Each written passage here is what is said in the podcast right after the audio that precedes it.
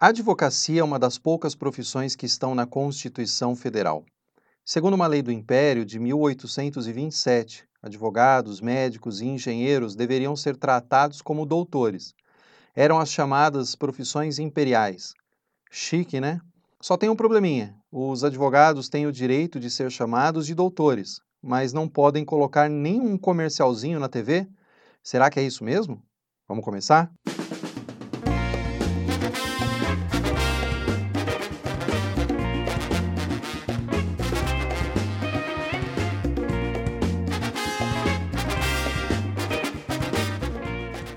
Olá, meu amigo, minha amiga, meu nome é Jean Caristina e este é o Consumo e Mercado, podcast do site Intervalo Legal.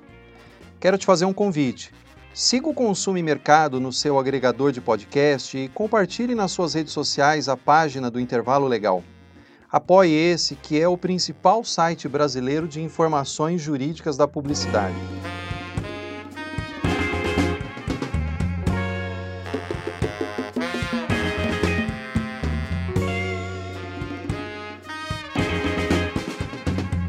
E hoje a nossa conversa vai ser sobre a publicidade na advocacia. Esse episódio terá duas camadas. Na primeira, nós vamos tratar de questões mais relativas à regulamentação da publicidade no meio jurídico em si. Vamos tentar diferenciar publicidade e propaganda e mostrar o que a OAB permite e o que ela não permite. Já na segunda camada, nós vamos falar de algumas possibilidades de marketing para advogados, ou seja, alternativas que os advogados e os escritórios de advocacia têm para se tornar conhecidos nas redes sociais. O que se costuma ouvir é que advogados não podem fazer publicidade. Mas não é exatamente assim. Muitos advogados simplesmente deixam de fazer publicidade porque acreditam que é proibido. O que há é uma série de restrições. Mas se o advogado quiser e se ele for criativo, dá para fazer boa publicidade, respeitando a lei e ainda assim tornando seu negócio mais conhecido. Mas por que será que a OAB tem tanto medo de liberar a publicidade para advogados? Os motivos são os mais variados, mas antes é importante distinguir publicidade e propaganda. O que a OAB veda, na verdade, é a propaganda.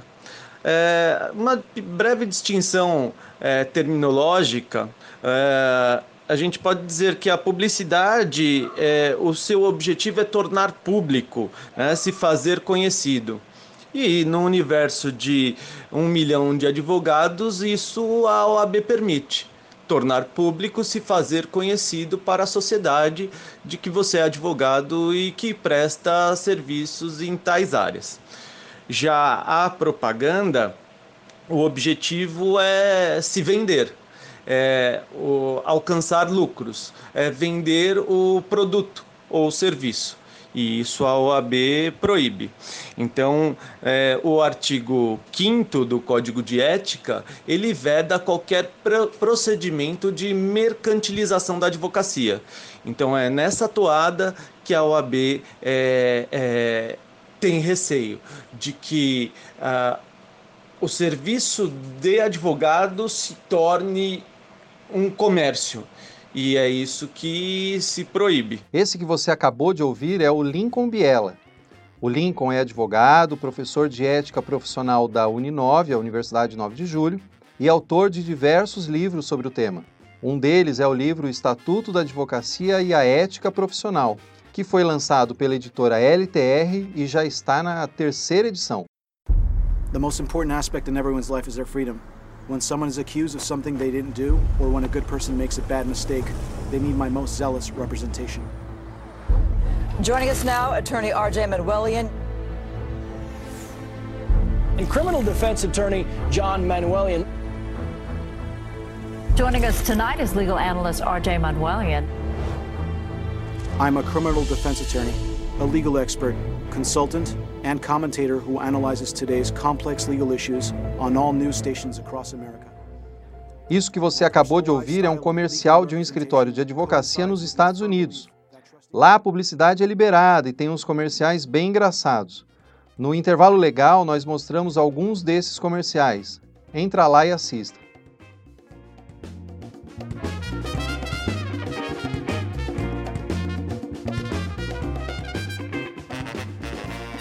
Voltando ao Brasil, A mercantilização na advocacia é uma preocupação da OAB, mas já está acontecendo um movimento muito importante na advocacia, principalmente nos grandes escritórios. Eu estou falando da contratação de robôs. Esses robôs encontram teses, identificam falhas nos processos, sabem qual é a posição de um determinado juiz, conseguem encontrar documentos que não foram impugnados na ação, cruzam informações entre as partes, documentos e teses que elas utilizaram noutras ações, enfim, já não está mais havendo um fair play entre os escritórios de advocacia que têm condições financeiras e aquela advocacia chamada tradicional.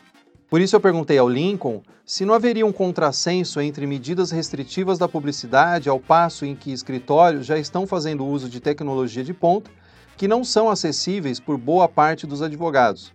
Será que não chega a ter uma certa hipocrisia no discurso de igualdade competitiva?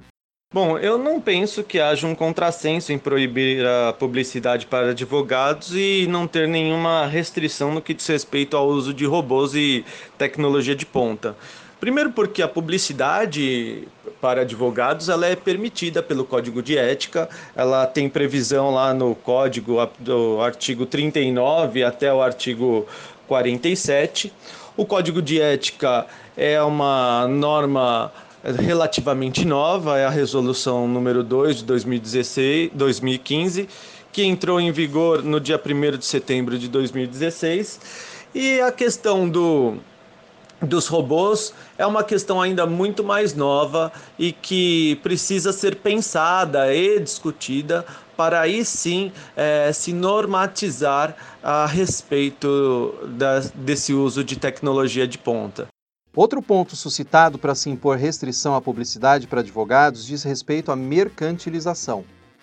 Há escritórios que fazem a chamada advocacia de massa, esse tipo de advocacia costuma ganhar no volume, ou seja, são escritórios bem equipados que possuem dezenas e às vezes centenas de advogados que produzem petições, defesas e recursos incessantemente.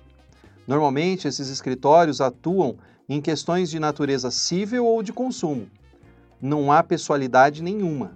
As teses são prontas e o trabalho é apenas fazer um copiar e colar e cumprir os prazos não estaria havendo uma certa mercantilização nesse tipo de atividade também?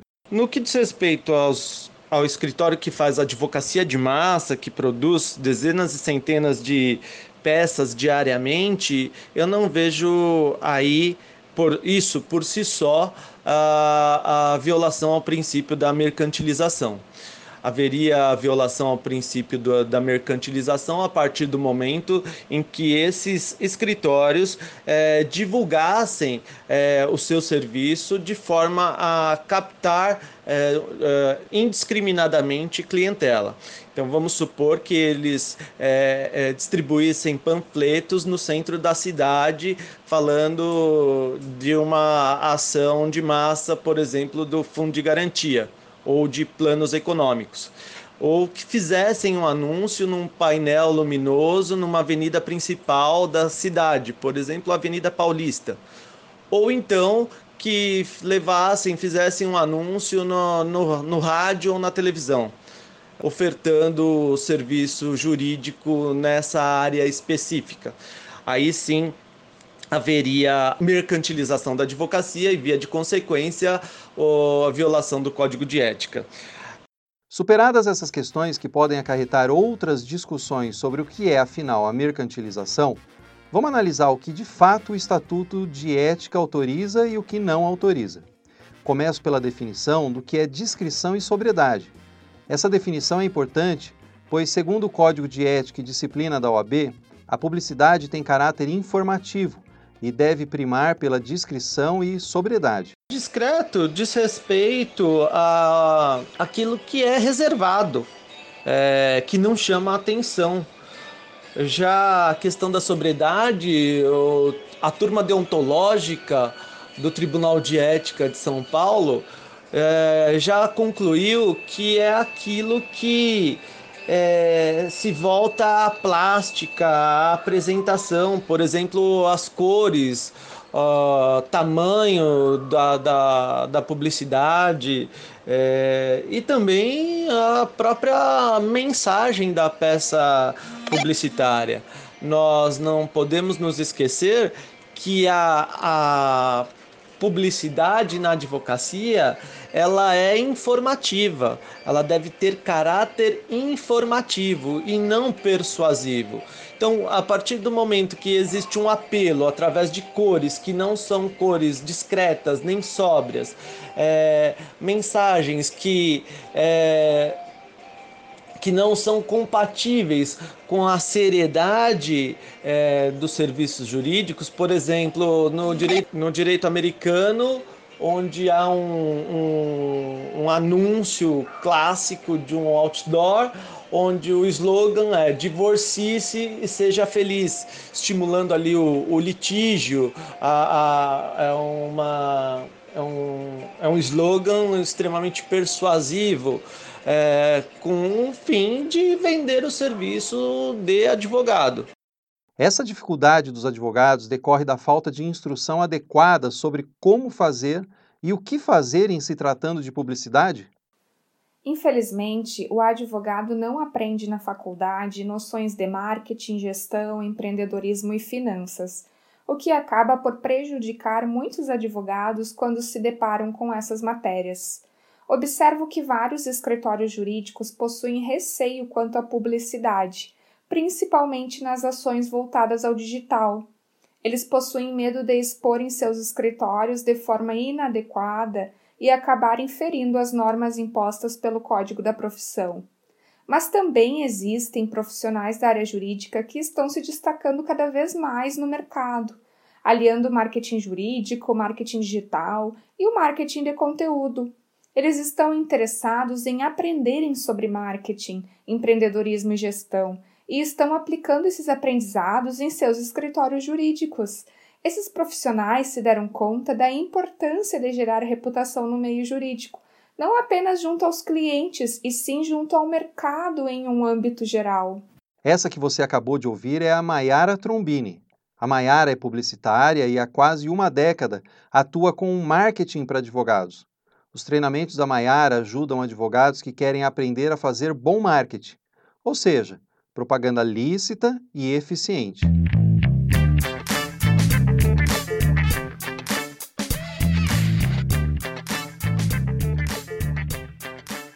Vamos avançar um pouco mais? Agora eu perguntei ao Lincoln, de forma bem objetiva, quais são as efetivas vedações para publicidade por advogados. O código ele é bem claro. É, ele traça os elementos obrigatórios e os elementos proibitivos. Os elementos obrigatórios é que em qualquer publicidade que o advogado venha a fazer, deve constar o seu nome completo e o número de inscrição. Já os elementos proibitivos, o, o, o, código estabelece no artigo 40 e no artigo 42 um rol é, não taxativo, um rol exemplificativo das situações mais comuns onde a publicidade gerou a mercantilização da advocacia. Então, a título de exemplo, do 40, você vai encontrar a proibição da publicidade na TV, no rádio, no cinema, em outdoors, painéis luminosos, é, a divulgação, o clássico, divulgação em conjunto da advocacia com outra atividade, imobiliária e advocacia, advocacia e contabilidade. É, também é proibido o advogado fornecer dados de contato, como telefone e endereço na imprensa escrita, falada ou televisiva, a distribuição de panfletos, a, a divulgação de clientes, de lista de clientes e, e de demandas, do advogado se insinuar para é, eventuais reportagens para fins de, de se autopromover. Então, isso é proibido pelo Código de Ética. Mas a gente não pode esquecer que é um rol, como eu já falei, é, exemplificativo. O que não for enquadrado nesse, nesses dois artigos, no 40 e no 42, é, pode ser é, solucionado com base nos princípios norteadores da publicidade da advocacia, quais sejam aqueles que estão previstos lá no artigo 39, que trata da da descrição e da sobriedade que a publicidade é, dos advogados deve ter um caráter meramente informativo e não persuasivo. Ou seja, a finalidade da publicidade dos advogados não deve visar a captação de clientela e muito menos mercantilizar a advocacia. Agora vamos para outra questão delicada: mídias e redes sociais. Todos sabem que as redes sociais se transformaram na principal forma de divulgação de uma marca. Em recente decisão do Tribunal de Ética e Disciplina da OAB de São Paulo, decidiu-se que não é ilegal a criação de página no Facebook, tampouco o uso de páginas patrocinadas por advogados ou escritórios de advocacia. O Conselho Federal da OAB, em 2000, editou um provimento sobre os limites da publicidade para advogados. É o provimento número 94. O artigo 1 do provimento 94 tem a seguinte redação: abre aspas. É permitida a publicidade informativa do advogado e da sociedade de advogados, contanto que se limite a levar ao conhecimento do público em geral ou da clientela, em particular, dados objetivos e verdadeiros a respeito dos serviços de advocacia que se propõe a prestar. Fecha aspas. Da mesma forma, são as demais formas de mídias, tais como TV, rádio, podcast. Os advogados e escritórios que estão em redes e noutras formas de mídias sociais também devem se atentar para algumas restrições. Ouça. Uh, então, no que diz respeito à mídia, o advogado pode sim participar de programas de televisão, de rádio, é, dos meios de comunicação em geral. É, o que o artigo 43 do Código de Ética e Disciplina é, proíbe, e que ele que trata desse assunto, é que o advogado participe habitualmente. Ou seja, ele pode participar eventualmente desses programas de televisão, tá certo? É, só que quando ele participar desses programas de televisão, ele tem que ter em mente de que a sua participação ali é para cumprir a sua função social. E qual, qual que seria a finalidade da participação do advogado nesses programas de TV ou de rádio? É, ele deve visar a objetivos meramente ilustrativos, educacionais e instrutivos ou de outra forma, costumo dizer, transformar o juridiquês em algo compreensível pela população em geral. A publicidade externa é a que o advogado faz para os não clientes. Não há restrições para o marketing interno, o endomarketing. Ou será que tem? O advogado pode sim fazer a publicidade, a publicidade informativa para aquelas pessoas que se cadastraram no, no seu site. É, já há orientações ou emendas do Tribunal de Ética nesse sentido. A partir do momento em que a pessoa se cadastra para receber boletins informativos, não, não se configura aí a captação de clientela ou qualquer é, forma de infração disciplinar. Eu perguntei ao Lincoln, segundo a experiência dele, tanto como juiz quanto como pesquisador, quais as infrações mais recorrentes no Tribunal de Ética e Disciplina da OAB. O TED, como é chamado o Tribunal de Ética, é o tribunal que julga os advogados por infrações administrativas. Ouve aí. Eu posso dizer para você, sem medo de errar, enumerando talvez não na ordem, mas sim nas mais comuns, é a distribuição de panfletos, o clássico advogado trabalhista, advogado trabalhista nos grandes centros das cidades, ou então próximos a, a Poupa Tempo e por aí vai.